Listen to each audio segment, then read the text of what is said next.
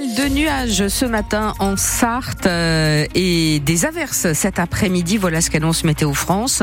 Les températures 2 degrés euh, en moyenne euh, ce matin, mais beaucoup moins en ressenti parce qu'on a quand même par endroits quelques petites gelées. Donc soyez prudents.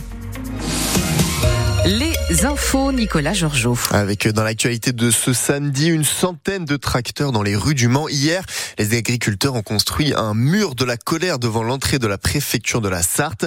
À l'initiative des syndicats de la FDSEA et des euh, JA, les manifestants ont ensuite visé les services de la direction départementale des territoires à Pexan.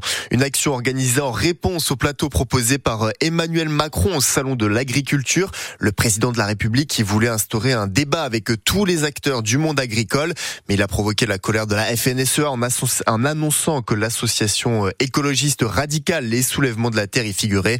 Finalement, le grand débat a été annulé hier. Le salon de l'agriculture ouvre bien aujourd'hui ses portes à Paris.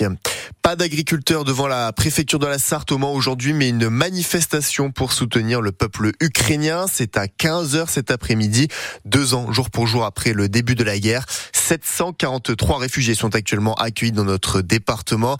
Les photos et euh, les témoignages de réfugiés ukrainiens sartois sont à retrouver sur francebleu.fr.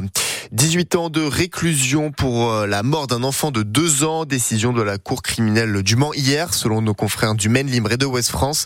L'homme est reconnu coupable de violence ayant entraîné la mort sur le fils de sa compagne en 2017 à Coulennes.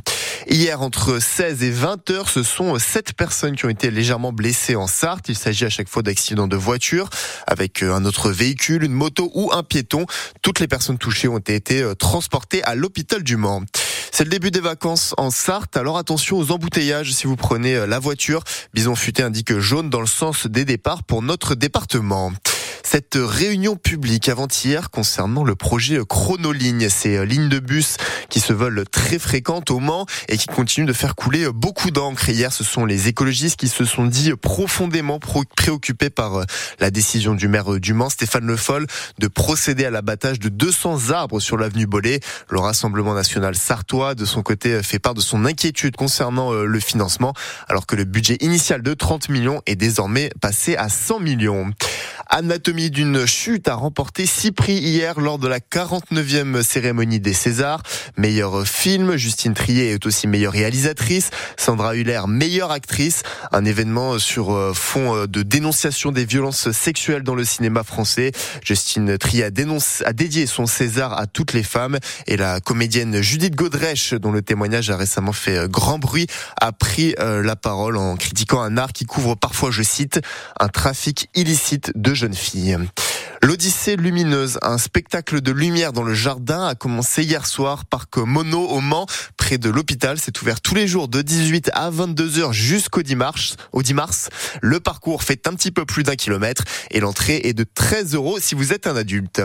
En football, le Mans FC s'est incliné 4-1 face au Red Star, le leader national.